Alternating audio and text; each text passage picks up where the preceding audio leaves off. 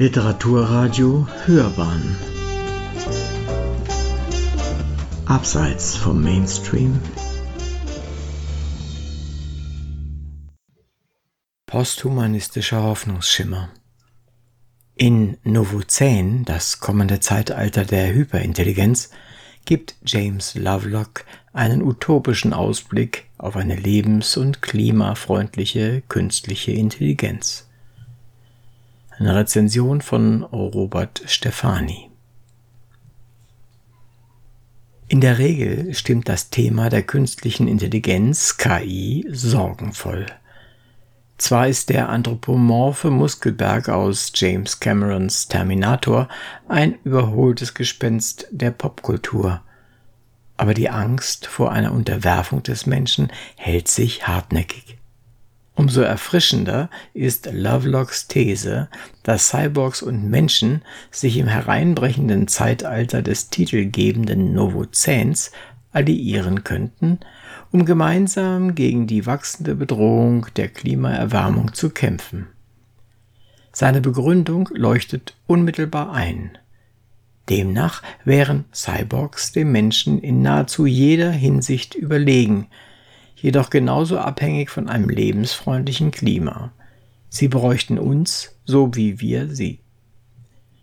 Der Technikoptimismus des Erfinders und Naturwissenschaftlers ist nur mit Blick auf seine Gaia-Hypothese zu verstehen, die er bereits in den 1970er Jahren entwickelte und der zufolge die Erde, Gaia, sich wie ein lebender Organismus selbst reguliert.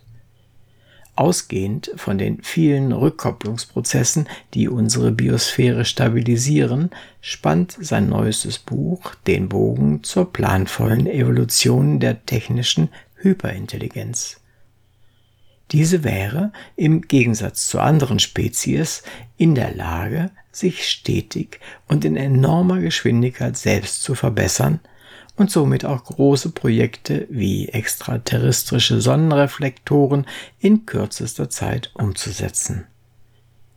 Die Logik des Gaianischen Systems legt diese Prognose nahe, denn entgegen einiger Interpretationen ist Gaia nicht teleologisch, sondern evolutionstheoretisch zu begreifen – als populärwissenschaftliches Buch verfehlt Novozän nicht seine Aufgabe, schwierige, komplexe Sachverhalte und Theorien auf ihr Wesentliches zusammenzustreichen. Interessant ist die Frage, ob es dabei der Gefahr entgeht, bis zur Unverständlichkeit zu simplifizieren. Ein Aspekt, der sowohl in negativen als auch positiven Kritiken der Gaia-Hypothese immer wieder betont wird, ist ihre universelle Einfachheit. Im Vorwort schreibt der Journalist Brian Appleyard sogar von makelloser Einfachheit.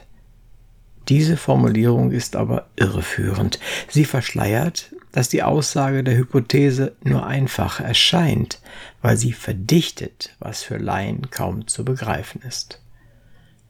Lovelock gibt zu, dass er Schwierigkeiten hat, den komplexen, mehrdimensionalen Prozess der gaianischen Selbstorganisation zu erklären. Um dem Leser und der Leserin dennoch eine Möglichkeit zum besseren Verständnis anzubieten, schlägt er ihnen kurzerhand vor, das eigene Denken zu ändern. Das würde bedeuten, sich zuallererst von der klassischen Logik und dem Prinzip von Ursache und Wirkung zu befreien und stattdessen auf die primitive Fähigkeit der Intuition zu verlassen. Für einen Naturwissenschaftler scheinbar ein radikales Ansinnen, Schließlich beruht die Gewissheit und Selbstgewissheit seiner Zunft auf empirisch fundierten und stichhaltigen Schlussverfahren. Aber was bedeutet es eigentlich, durch Intuition zu Wissen zu kommen? Durch die Intuition, so steht es im Buch, können wir viel mehr wissen, als wir sehen. Klingt ganz einfach, nur ist es das nicht.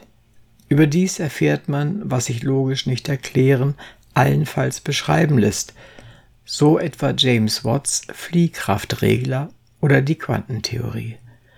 Auch die Frage nach der intuitiven Methodik scheint diesem erkenntnistheoretischen Problem zu unterliegen.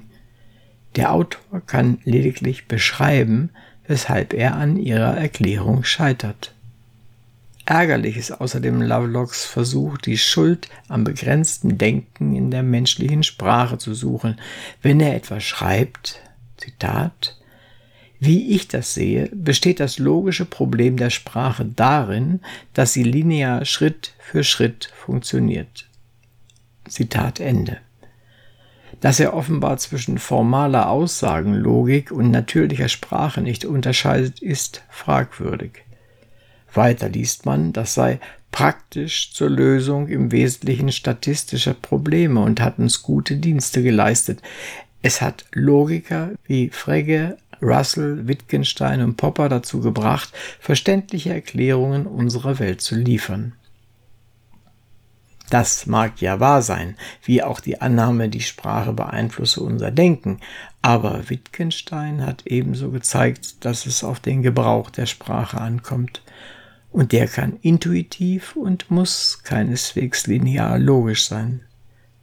Schlecht gedacht zu haben, möchte man dem honorigen Gelehrten nicht vorwerfen, seine Verallgemeinerungen sind allerdings missverständlich und fördern falsche Schlussfolgerungen.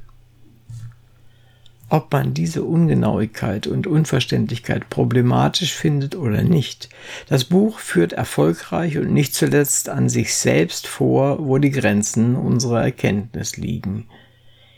Die als solche nicht sofort erkennbare Pointe ist, dass nicht wir, sondern die Cyborgs dank ihrer schnelleren, flexibleren und adaptiven Denkfähigkeit in die unerklärlichen Bereiche des Kosmos vordringen werden.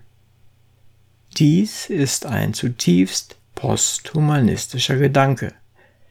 Es gibt ein Wissen nach dem Menschen, wenngleich Lovelock nie vom kritischen Posthumanismus spricht, stimmt er in der Ablehnung des humanistischen Anthropozentrismus und seiner positiven, aber kritischen Bewertung technologischen Fortschritts mit dieser Denkrichtung überein.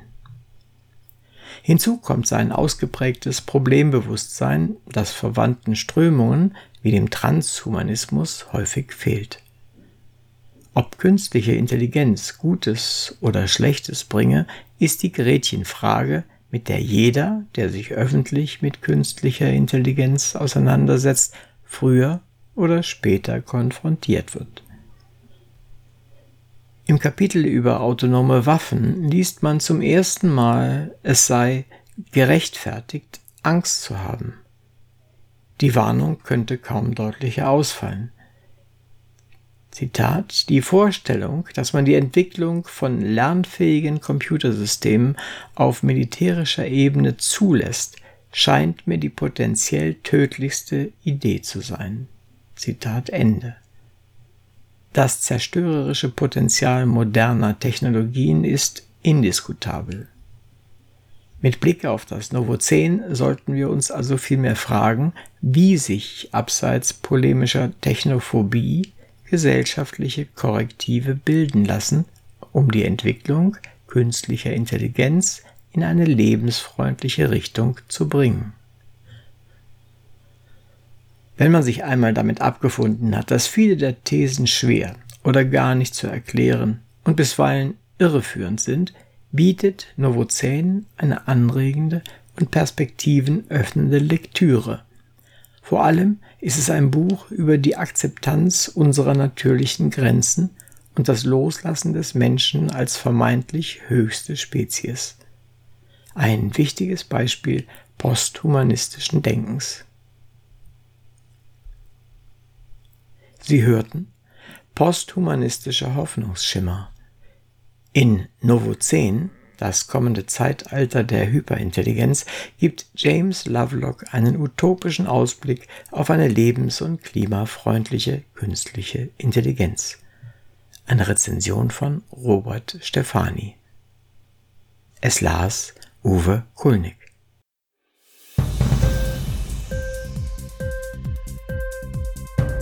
dir die Sendung gefallen? Literatur pur, ja, das sind wir natürlich auch als Podcast. Hier kannst du unsere Podcasts hören. Anchor, Spotify, Apple Podcast, iTunes, Google Podcasts, radio.de und viele andere mehr.